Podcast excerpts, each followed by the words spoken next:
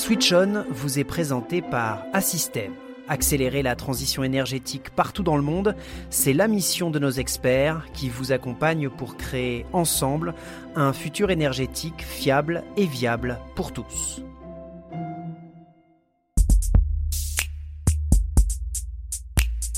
Vous écoutez Switch On, le podcast des experts du groupe Assystem. 6000 collaborateurs, 600 000 milliards de neurones et 10 000 fois plus de synapses sont à votre service et au service de la transition énergétique. Dans Switch On, nos experts en ingénierie et en digital vous éclairent sur les projets et les technologies qui contribuent aujourd'hui à la transition énergétique partout dans le monde. Dans ce nouvel épisode de Switch On, nous nous penchons sur la stratégie énergétique du Royaume-Uni. Le Royaume-Uni a publié sa stratégie net zéro en 2021, visant à atteindre la neutralité carbone d'ici 2050.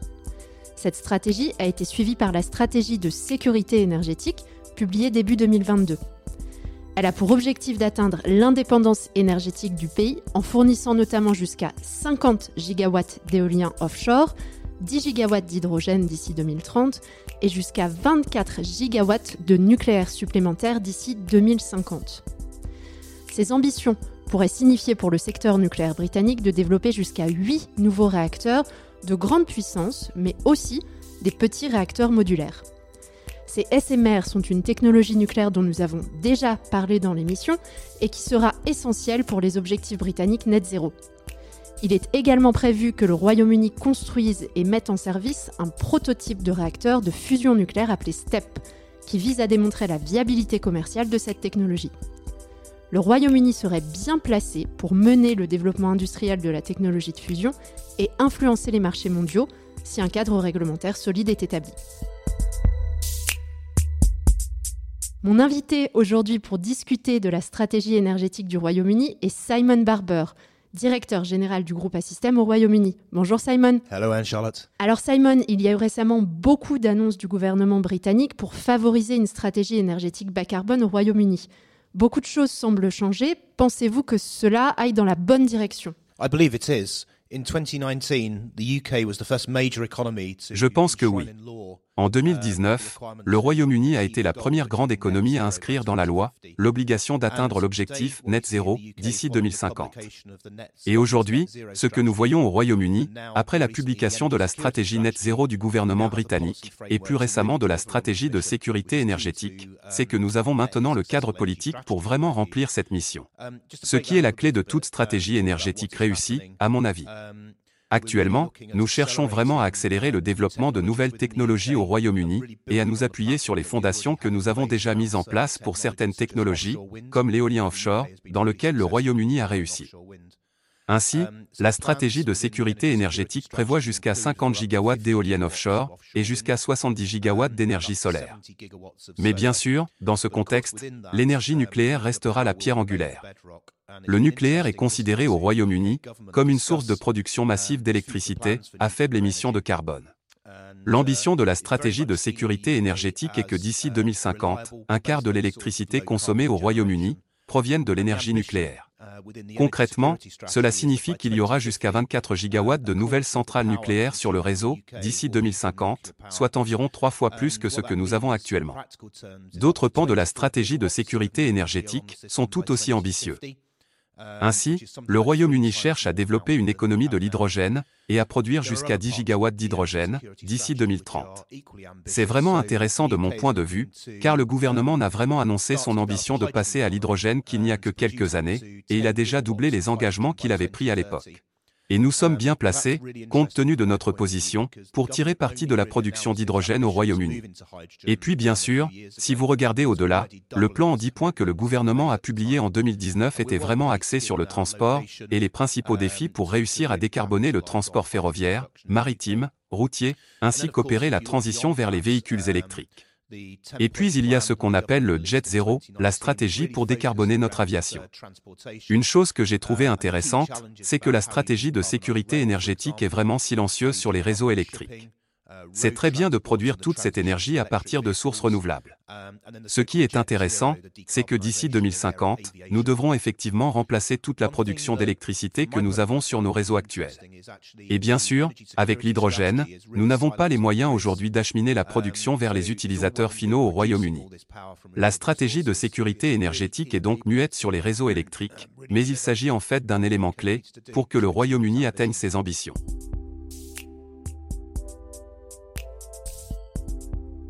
Alors nous reviendrons sur tous ces aspects stratégiques au cours de ce podcast.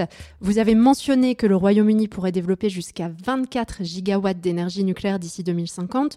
Pouvez-vous nous en dire un peu plus euh, à ce sujet, Simon?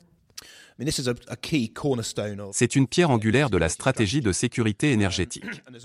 Le gouvernement reconnaît aujourd'hui que le nucléaire est la seule source de production massive et stable d'électricité à faible émission de carbone qui a fait ses preuves au Royaume-Uni. L'ambition du gouvernement est de mener un projet jusqu'à la décision finale d'investissement, ce qui permettra ensuite d'aller de l'avant et de réaliser cette décision finale d'investissement. Le gouvernement a également annoncé la formation d'un organisme, appelé Great British Nuclear, dont l'ambition et le but sont d'accélérer le déploiement de nouvelles centrales nucléaires au Royaume-Uni. Il s'agit donc d'un nouvel organisme, en cours de création, dont le mandat est en train d'être défini.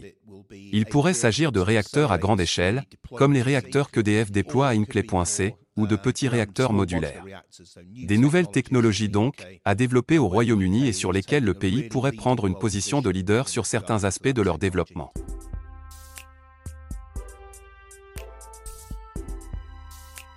Pour en revenir au SMR, pensez-vous qu'il soit euh, un des éléments clés de la stratégie énergétique au Royaume-Uni? Absolument. Je les considère comme complémentaires aux réacteurs à grande échelle que nous construisons au Royaume-Uni. Mais le Royaume-Uni est une petite île, et c'est une île assez encombrée et très peuplée. Donc, lorsqu'il s'agit de déployer le nucléaire à grande échelle, nous n'avons qu'un petit nombre de sites qui conviennent. Et l'introduction de SMR permet d'accéder à davantage de sites au Royaume-Uni. Ainsi, certains des plus petits sites qui ont historiquement produit de l'énergie nucléaire ne sont pas assez grands pour des centrales à grande échelle, mais pourraient convenir au déploiement de réacteurs SMR. Il s'agit donc d'une véritable priorité, certainement au sein du gouvernement, de l'industrie et de Rolls-Royce. Rolls-Royce, qui développe la technologie SMR du Royaume-Uni, s'intéresse à ces sites avec beaucoup d'intérêt. Assystem est d'ailleurs un partenaire de Rolls-Royce. Nous les avons soutenus pendant les premières phases de développement de la conception, et nous continuons à les accompagner aujourd'hui sur le processus d'approbation réglementaire pour mettre en place les projets. C'est assez intéressant parce que c'est cofinancé par le gouvernement, mais dès que Rolls-Royce aura obtenu les approbations réglementaires pour leur conception, leur ambition sera de commencer à attirer les développeurs privés et de passer réellement à une phase de déploiement, avec l'ambition que nous commencions à déployer des sites SMR au Royaume-Uni, d'ici 2029. L'autre élément clé pour moi est que cela positionne le Royaume-Uni comme un exportateur potentiel de technologies de premier plan, ce qui n'a jamais été le cas dans le domaine nucléaire auparavant. Et vous savez, Rolls-Royce suscite beaucoup d'intérêt de la part d'un certain nombre de pays qui seraient intéressés par le déploiement d'une technologie qui a été soumise au processus d'approbation réglementaire du Royaume-Uni. Vous avez mentionné qu'Assystem était impliqué avec euh, Rolls-Royce dans le développement des SMR. Je suppose que vous travaillez également sur des réacteurs de grande puissance? Uh, um, Nous sommes également l'un des partenaires de Hinkley.c, uh, projet qui est maintenant en construction. Nous soutenons donc activement ce projet au Royaume-Uni, et nous soutenons également les développements de Sizewell C avec nos équipes en France, et nous espérons être en mesure de transférer ces ressources au Royaume-Uni au moment opportun. Il convient également de noter qu'en plus du nucléaire à petite et grande échelle, nous avons également la fusion et des plans pour développer la fusion au Royaume-Uni. Ainsi, le programme STEP de l'autorité britannique de l'énergie atomique ambitionne d'accélérer le développement de l'énergie de fusion commerciale. Et c'est un projet dans lequel nous commençons à nous impliquer et qui devrait vraiment avancer dans les prochaines années.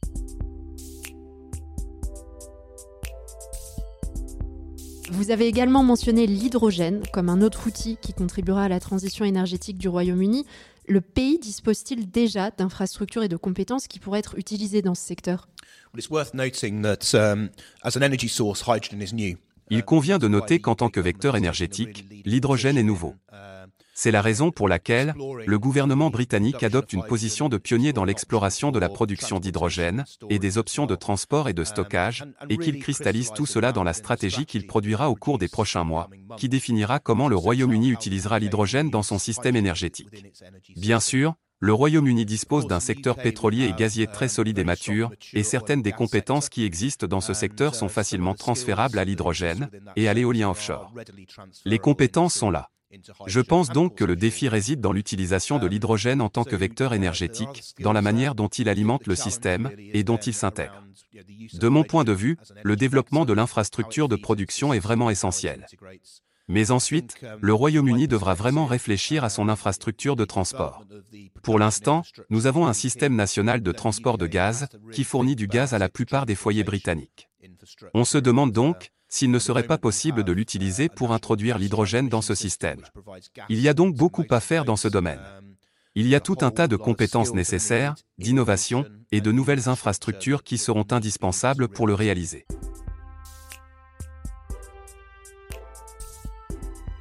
Alors, nous aurons un podcast consacré à l'hydrogène dans quelques semaines, donc nous y reviendrons. Vous avez mentionné plus tôt que la stratégie énergétique britannique était muette concernant les réseaux électriques. Pouvez-vous nous en dire un peu plus à ce sujet et nous parler des défis spécifiques associés à la transmission et distribution d'électricité au Royaume-Uni?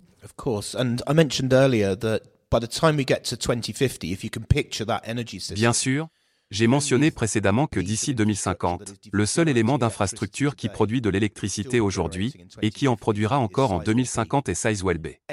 Tout le reste doit changer au cours des 30 prochaines années. C'est donc un défi énorme. Dès lors que l'on s'éloigne de ce que nous avons traditionnellement eu au Royaume-Uni, à savoir de grandes centrales à charbon et à gaz, un réseau de distribution très centralisé pour l'électricité, et que vous passez aux énergies renouvelables, à l'éolien offshore en particulier, alors vous avez besoin d'un système de réseau très différent. Par ailleurs, lorsque vous introduisez l'énergie solaire dans le mélange, plutôt que de se situer au niveau de la transmission nationale, cette énergie arrivera sur le réseau à un niveau plus local. Donc, encore une fois, des investissements sont nécessaires dans ces domaines. Et puis, comme je l'ai évoqué tout à l'heure, le rôle du gaz va diminuer d'ici à 2050. Nous devons réfléchir à la manière dont nous introduisons l'hydrogène dans le système et aux investissements nécessaires pour y parvenir. Comme vous l'avez dit, le transport est également un élément très important de la stratégie britannique. Le pays a en effet l'ambition de fournir un réseau ferroviaire net zéro d'ici 2050. Ces objectifs sont-ils réalistes selon vous, Simon?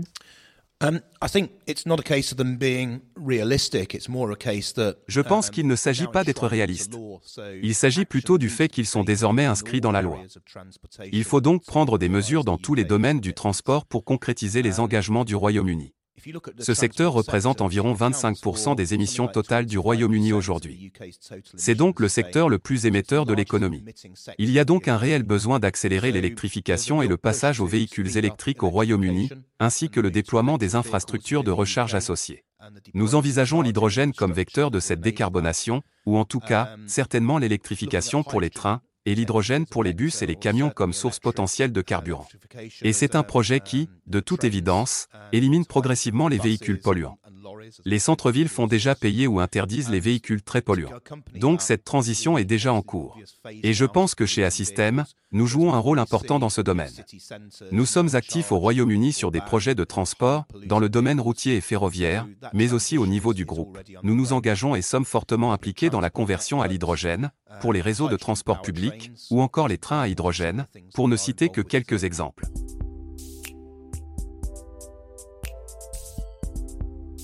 Les perspectives de développement de l'industrie britannique des infrastructures et de l'énergie sont donc énormes. Pensez-vous que l'industrie britannique soit prête pour ça? Je pense que le principal défi que doit relever le Royaume-Uni est de savoir d'où viendront les compétences. Nous avons une quantité limitée de ressources au Royaume-Uni. Si vous regardez les investissements dans les infrastructures, alors que nous lançons beaucoup de nouveaux projets après la pandémie de la Covid, et quand vous regardez l'ampleur des besoins dans chaque domaine de la transition énergétique, alors vous voyez qu'il n'y a tout simplement pas assez de ressources au Royaume-Uni. Nous en sommes conscients chez Assystem, et l'industrie en général en est consciente, et nous prenons aujourd'hui certaines mesures spécifiques qui nous permettront d'être prêts pour cela, pour ce pic de ressources qui arrivera plus tard dans la décennie. Parmi les exemples de ce que nous faisons, citons Inclay.c, où nous nous sommes engagés à intégrer 100 femmes diplômées ingénieurs d'ici 2025 sur le projet. Ce programme vient d'entrer dans sa deuxième année et présente déjà de réels avantages, tant pour nous que pour nos clients, EDF et Inclay.c. Nous allons donc poursuivre certaines actions. Nous allons également lancer une stratégie pour les techniciens cette année, qui verra des apprentis diplômés et d'autres jeunes entrer dans le secteur et commencer à acquérir les compétences et les capacités dont ils ont besoin pour mettre en service de nouvelles centrales électriques, par exemple. Et puis nous voyons déjà qu'il y a des compétences rares, des points de blocage au Royaume-Uni. Nous avons donc un rôle à jouer en tant qu'acteur majeur de l'industrie pour combler ce déficit de compétences et commencer à investir dès aujourd'hui pour apporter ces compétences à l'industrie, à travers notamment les exemples que j'ai donnés. Et nous profitons également des avantages d'être un groupe international. Nous étudions la manière dont Assystem peut transférer l'expertise de la France vers le Royaume-Uni afin de soutenir cette montée en charge au Royaume-Uni. Donc les compétences seront un défi clé. Il y a aussi un autre sujet dont nous discutons toujours dans Switch On, qui est l'impact du digital. Pensez-vous que les technologies numériques puissent être un facteur clé de succès dans la réalisation de tous ces projets complexes? Absolument. Et je pense que l'un des défis en matière de ressources, sachant qu'il y aura un manque de compétences à l'avenir, est de savoir comment nous pouvons faire les choses mieux, plus efficacement. Et le digital est un catalyseur essentiel à cet égard. Il a été prouvé que le digital peut réduire jusqu'à 30% les efforts en matière de ressources de certaines activités. Il est donc essentiel de les déployer de manière appropriée. La connectivité que le digital nous apporte dans le monde entier est aussi un avantage très important. Assystem a par exemple acquis une société appelée Stup en Inde en 2021 et nous commençons tout juste à explorer la façon dont nous pouvons travailler à l'étranger et collaborer avec nos collègues en Inde pour faire en sorte qu'ils contribuent à la réalisation de programmes britanniques. Eh bien, merci beaucoup Simon, c'était très instructif. Nous serons très heureux de reparler avec vous de cette stratégie énergétique britannique. Restez à l'écoute pour le prochain épisode de Switch On où nous parlerons de la révolution de l'hydrogène. C'était Switch On, le podcast des experts du groupe Assystem.